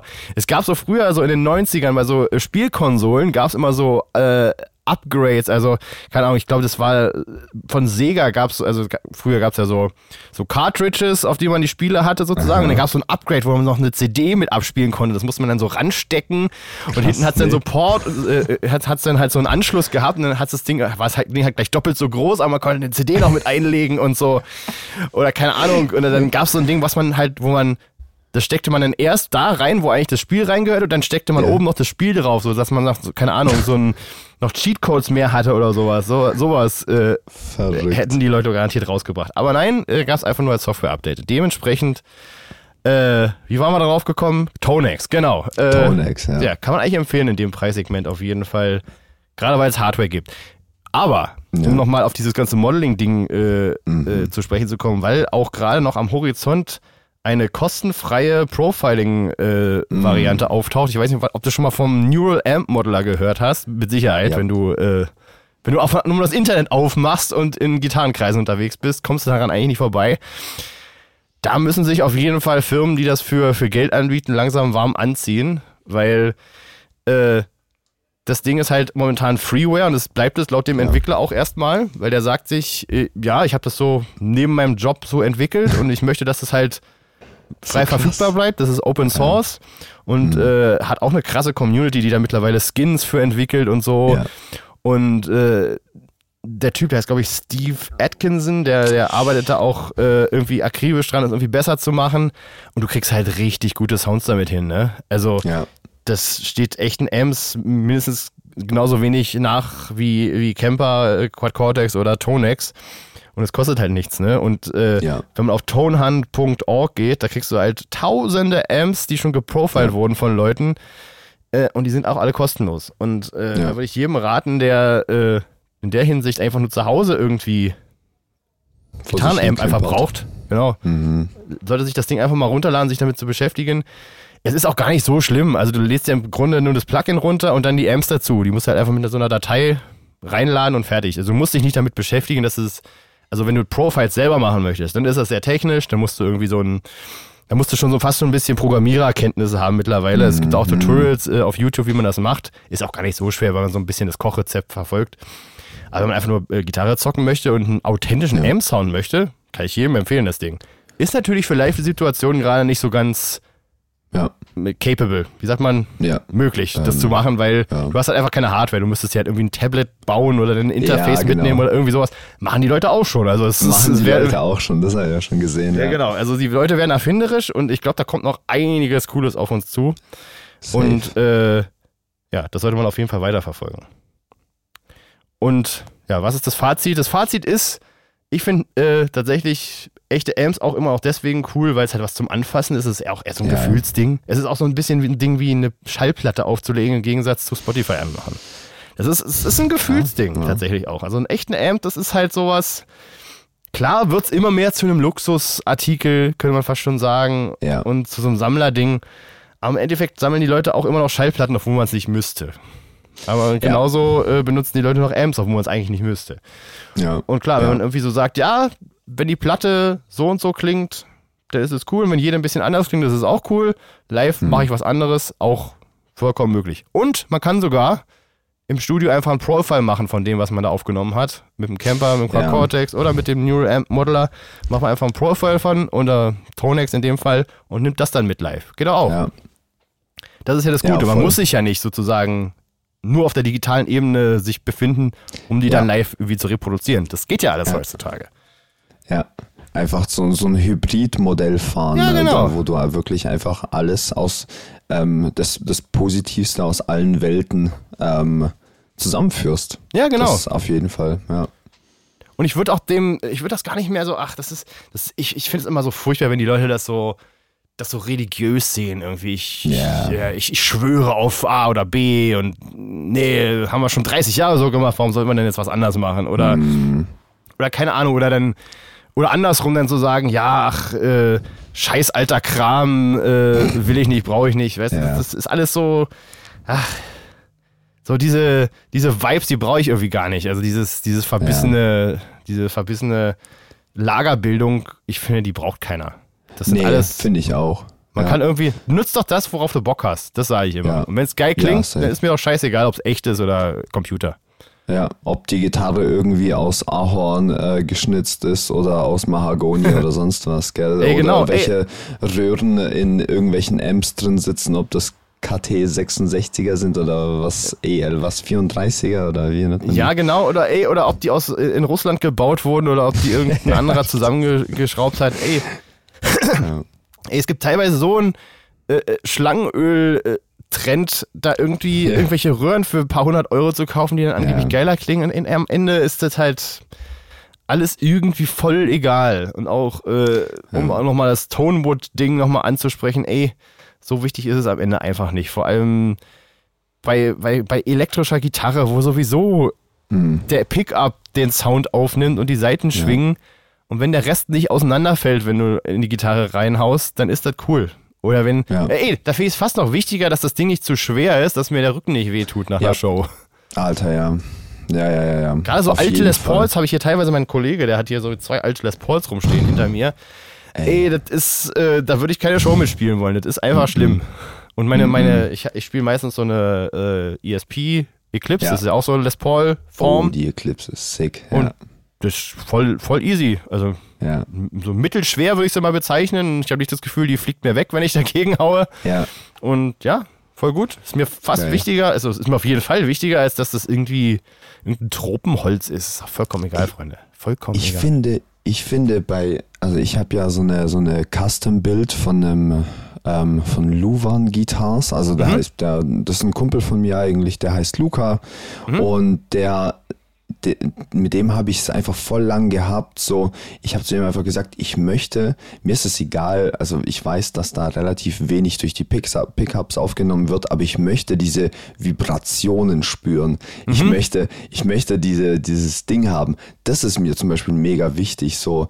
Und äh, da hat er zu, zu, zu, zu mir, zu mir gesagt, so, ey, guck mal, die, das Holz eignet sich mehr, um Vibrationen zu zu wiedergeben als das andere.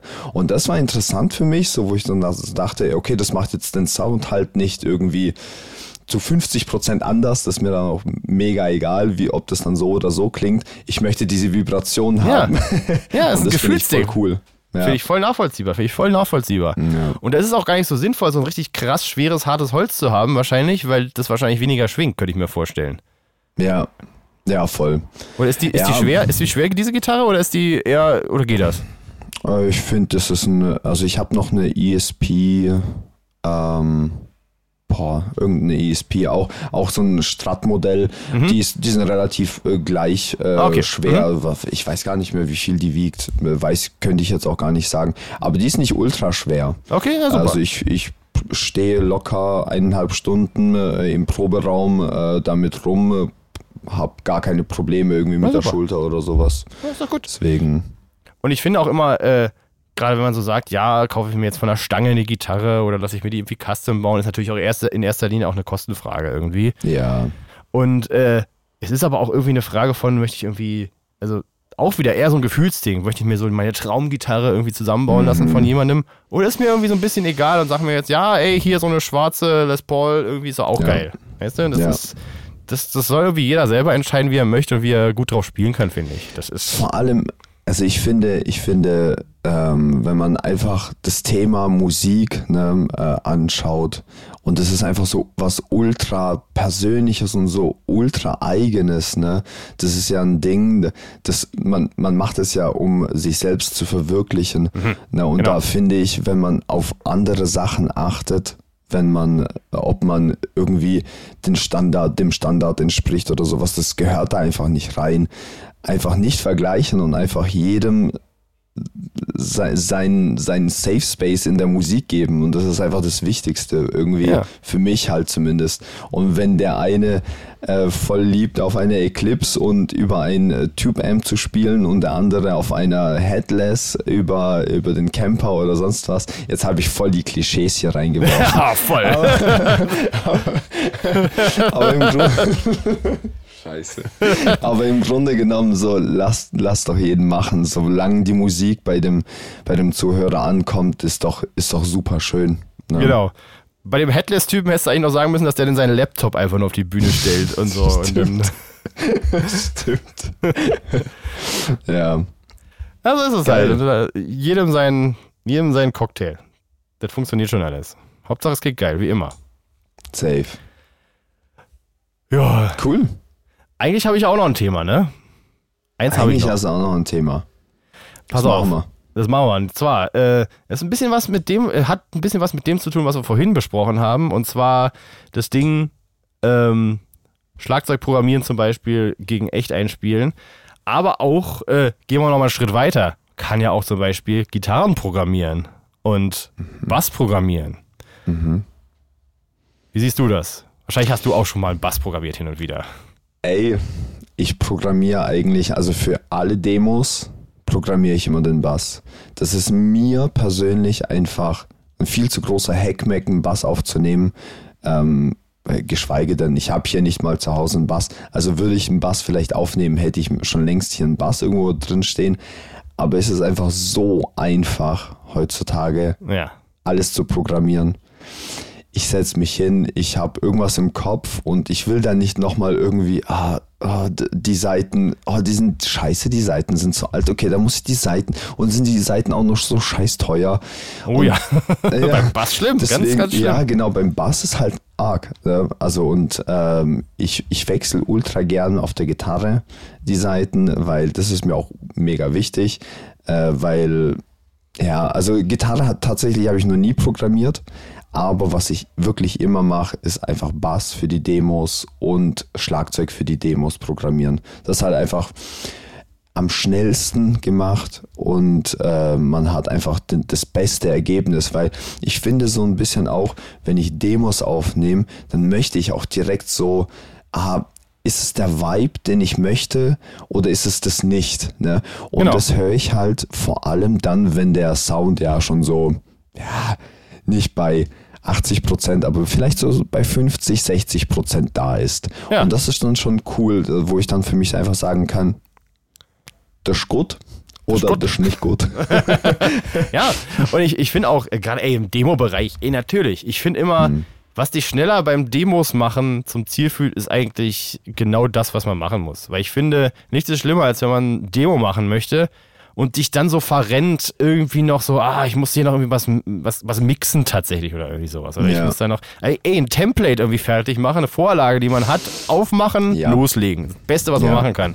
Weil das, das, ich finde, das durchbricht so krass den kreativen Prozess, wenn man sich so um, ah, es klingt noch nicht so ganz oder, oder noch mhm. schlimmer, man möchte schon, dass es eigentlich wie fertig äh, auf Spotify hochladbar wird, wenn man an dem mhm. Punkt ist. Aber ja. man muss sich einfach äh, im Klaren darüber sein, ey, ich mache hier ein Demo, wenn man alles gut hört, wenn man das einschätzen kann, dann reicht es. Und dann muss man ja. sich auch irgendwie, dann muss man seinen Frieden so ein bisschen mitmachen, fände ich fast schon. Ja. Und ähm, ich zum Beispiel mache, äh, äh, für unsere Demos mache ich fast nie Bass. Also ich mache einfach nur Schlagzeug und Gitarre. Unser Basser spielt meistens sowieso äh, viel Grundtonzeug. Ja. Und ey, dann geht's auch erstmal so. Ich kann mir das dann schon irgendwie so ein bisschen vorstellen. Ja, dann ist halt ein bisschen mehr Low-End, bla. Mache ich die Gitarren ja. meistens auch kein Low-Cut, da sind die so ein bisschen fetter und dann geht das schon ja, meistens. Okay, ja. Und äh, kann aber total verstehen, wenn einer irgendwie den Bass noch darunter braucht, klar. Also es, es äh, will ich auch keinem absprechen, das zu machen. Und wenn es zu Produktion tatsächlich geht, ey, Bass programmieren ist auch voll legitim, finde ich mittlerweile. Also da gibt es auch genug Libraries, die echt gut ja. klingen. Also ja. hier Eurobase zum Beispiel von Submission mhm. Audio zum Beispiel klingt mhm. mega. Oder Punkbase haben die auch mal gemacht, klingt richtig geil, finde ich. Mhm. Oder auch, ey, wenn ihr, auch Easy Bass klingt gut. Also das kann man alles irgendwie ja. voll benutzen. Ja, safe. Äh, bringt dir auch irgendwie einen sehr, sehr konstanten Sound vor allem. Weil beim Bass unterschätzt man irgendwie sehr leicht, dass man halt sehr, sehr steady spielen muss die ganze Zeit. Also bei Gitarre, die ist ja oft verzerrter, das verzeiht das irgendwie so ein bisschen mehr, wenn man nicht ganz Voll. so gleichmäßig spielt.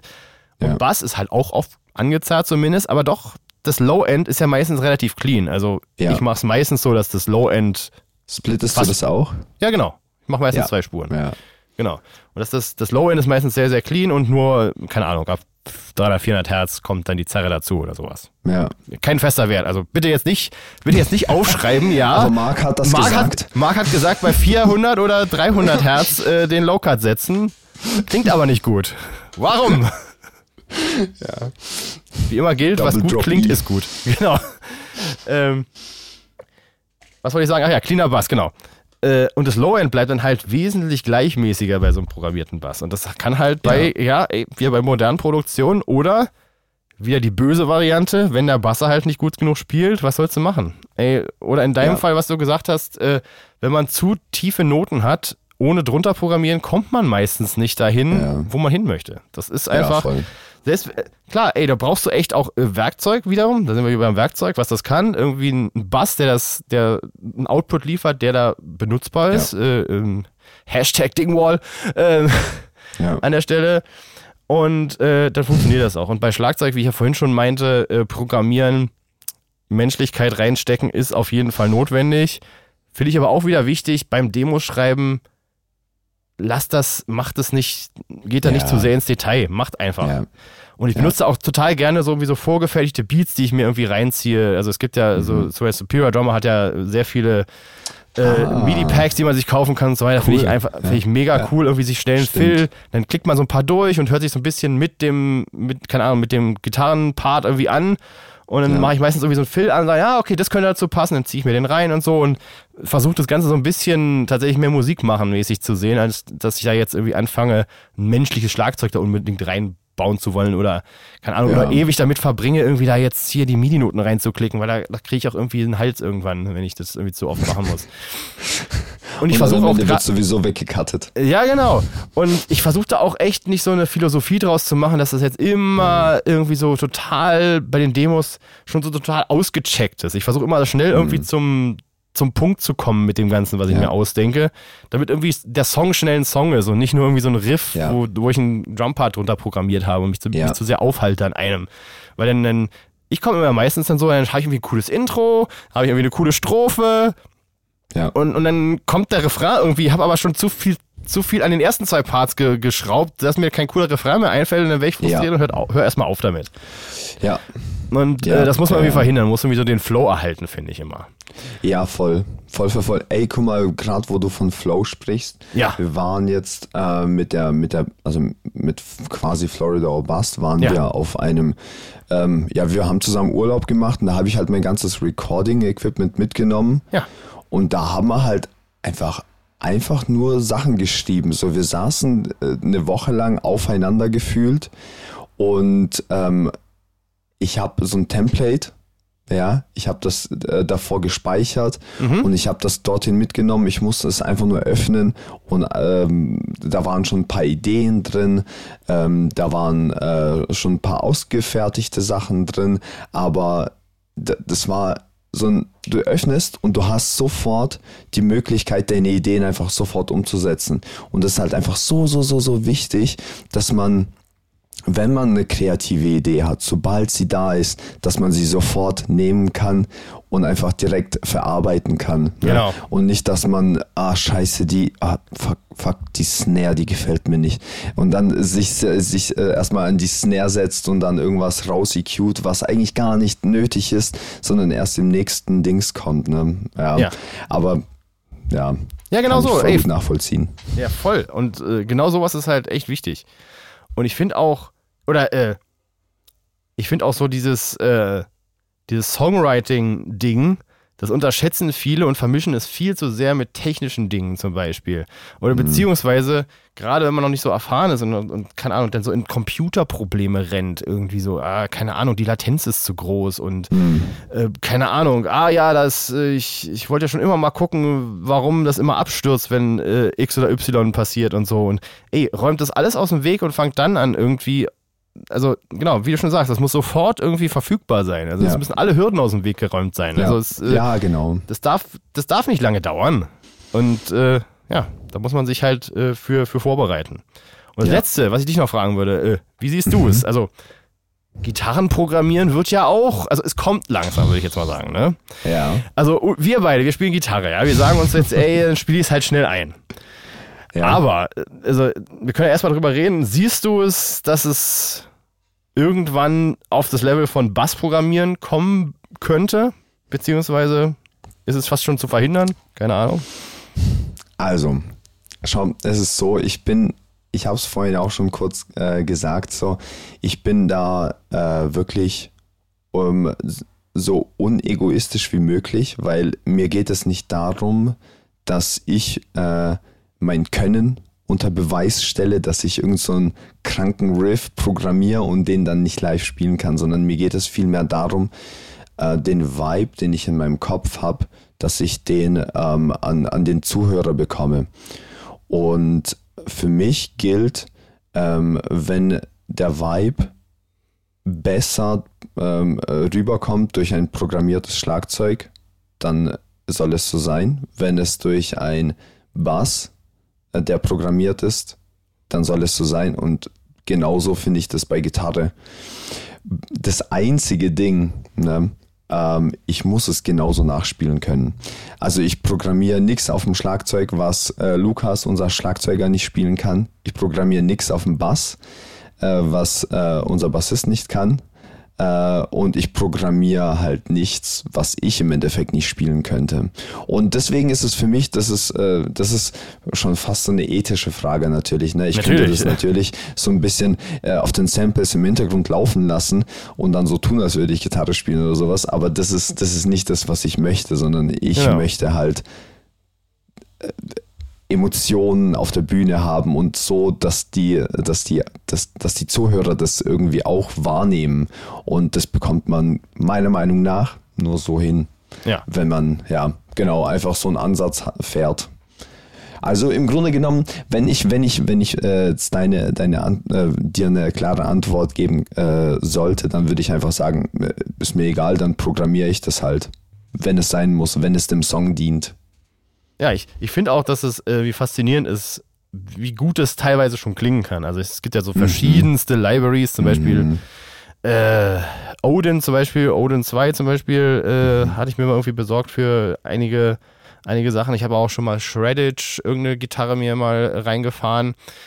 Kann man irgendwie schon coole Sachen mitmachen. Man, okay. muss, wissen, man muss wissen, wie man es anfasst, finde ich. Also okay. Äh, das eine kann zum Beispiel, also Odin finde ich zum Beispiel sehr, sehr gut. Da, Riffs funktionieren da sehr, sehr gut mit. Und du kannst auch relativ tief runtergehen. Also auf ja. F kannst du da schon arbeiten und das klingt noch okay. Ja. Äh, wenn es so in Leads und Solos und so weiter geht, kriegst du mhm. meistens so ein bisschen Probleme, dass es schon anfängt, sehr nach MIDI-Gitarre zu klingen. Ja.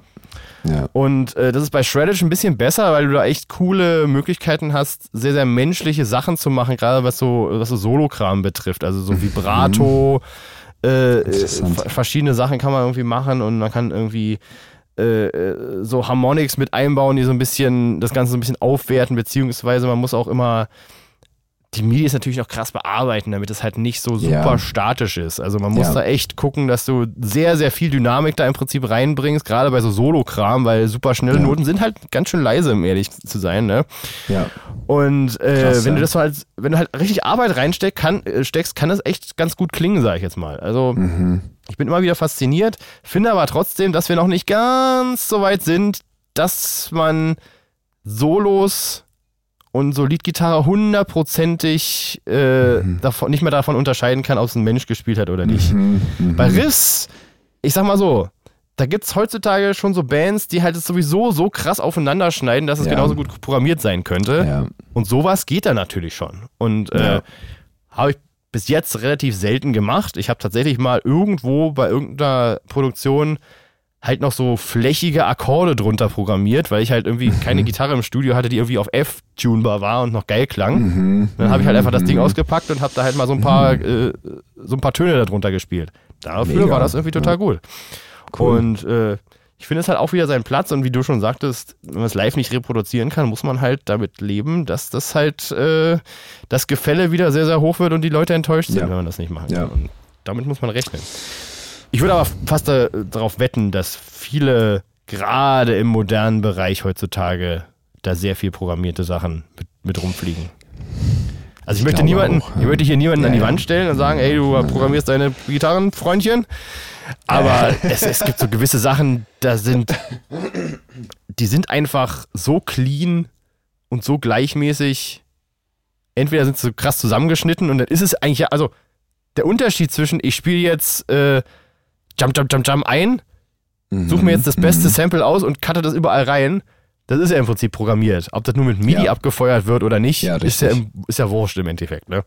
Ja. ja. Und dementsprechend schauen wir mal, was noch die Technik in Zukunft noch bringt. Ich bin auf jeden Fall gespannt. Beziehungsweise hatte ich auch noch mal an anderen Orte ähm, schon mal äh, angesprochen, oder hatte ich? Keine Ahnung. Äh, so auf dem AI-Sektor passieren auch gerade ja. ganz gruselige Sachen. Ich weiß nicht, ob du ja. äh, von, äh, wie heißt sie?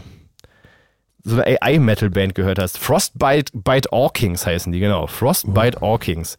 Äh, falls nee. du noch nicht davon gehört hast, hast du davon, davon, davon schon mal gehört? Nee. Ne? Also, nee, geh mal gleich, nicht. wenn wir fertig sind, gehst du auf ja. Spotify, beziehungsweise am besten gehst du auf YouTube, da gibt es noch ein Video dazu. Da kannst, das ist halt eine Band, die hat, das ist, sind keine Menschen, also nichts davon ist echt. Also es ist, mm.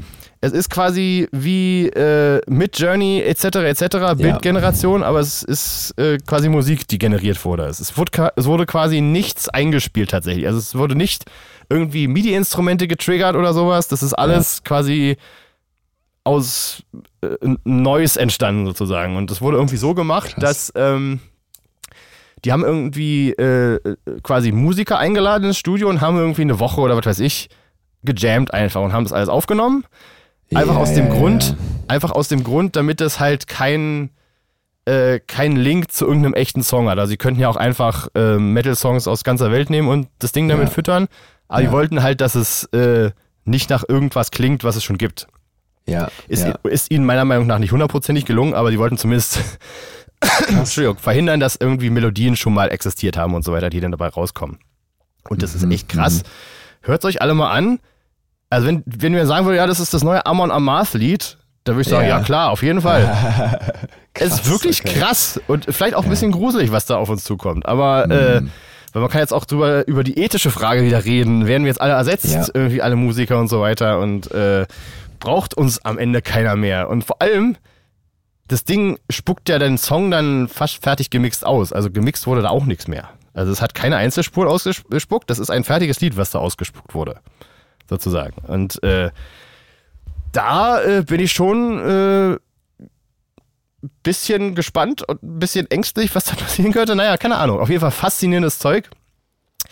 Wird sich natürlich in Zukunft zeigen, wie, äh, was für eine Langlebigkeit das hat, weil es natürlich erstmal ein krasses Gimmick ist, sich das reinzuziehen und zu sagen, oh ja, geil, ist kein echt, ist nicht echt, aber es klingt echt und bla, ne? Ja. Yeah. Ähm, aber ja. ich glaube, das wird vielleicht auch in Zukunft äh, so einen Platz haben, wie auch irgendwie Kinofilme haben, die hundertprozentig irgendwie äh, Computer gerendert sind und halt auch noch, äh, keine Ahnung, also es gibt sowohl Avatar, fast alles aus dem Computer und es gibt auch noch Quentin Tarantino-Filme, die die Leute gucken, ja. wo nichts ja. aus dem Computer ist, ne? Ja. Ja, also alles seine Berechtigung haben in Zukunft, aber es gibt auf jeden Fall. Also zieht's euch mal rein, ist faszinierendes Zeug. Nur an dieser Stelle. Kleine Hausaufgabe. ja, ja, krass. Ich glaube, das äh, wichtig ist halt auch, dass man einfach als Kün wenn man wirklich Künstler ist, ne, und ich denke mal, viele, die diesen Podcast einfach anhören, ja. sind in dem äh, Kreis ja unterwegs, ist, dass man sich nie ähm, ja, die Augen vor irgendwas verschließt ne, und einfach immer offen sein. Ich glaube, das ist immer das Coolste. Ja. Ne, deswegen, deswegen sind wir ja Künstler. So sieht's aus. Und noch ist es auch schwierig, live zu spielen mit einer AI-Band.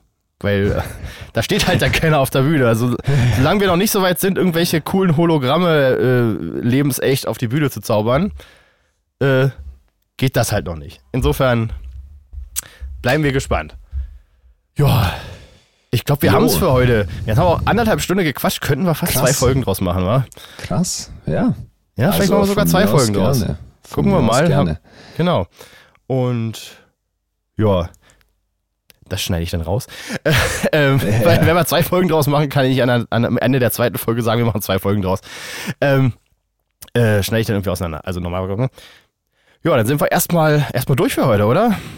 Cool. Ey, ja? das hat mega, mega Spaß gemacht. Ja, Marc. einiges bequatscht. Ich glaube, das machen wir in Zukunft auf jeden Fall mal wieder. Da fallen uns bestimmt noch tausend andere Sachen äh, ein, über die wir quatschen können. Und äh, wo finden wir dich im Internet, falls, wir, äh, falls die Leute interessiert an deiner Person sind? Auf Instagram. Ähm, äh, Genia, also J-E-N-Y-A-H-P. Genia HP. Genau. Glaube ich, heiße ich zumindest. Aber ich bin da, ich bin da tatsächlich jetzt nicht mehr so viel aktiv. Ähm, ich war, ich war früher viel, viel, viel mehr. Ähm, heutzutage lade ich nur so ein, ein, zwei Sachen im Monat, wenn es hochkommt, hoch. Naja. Ja, Immerhin. genau, aber gerne einfach schreiben, falls irgendwas ist. Vor allem, wenn ihr irgendwie äh, rumdiskutieren wollt über äh, das Tonewood doch geil sagen hat. Gerne. Nee, dann, dann schreibt ihr erst mir bei äh, äh, mark.wüstenhagen.produzent, äh, natürlich, und äh, dann sage ich euch mal die Meinung. Mega. Nee, Quatsch. Äh, cool. Ja, und. Ey, äh, Marc, vielen lieben Dank, dass ja. ich auf jeden Fall wieder dabei sein durfte. Das hat einfach diesen Fun gemacht. Wirklich geil. Ja, geil. Ich freue mich auch. Bis zum nächsten Mal. Tschüssi. Tschüss.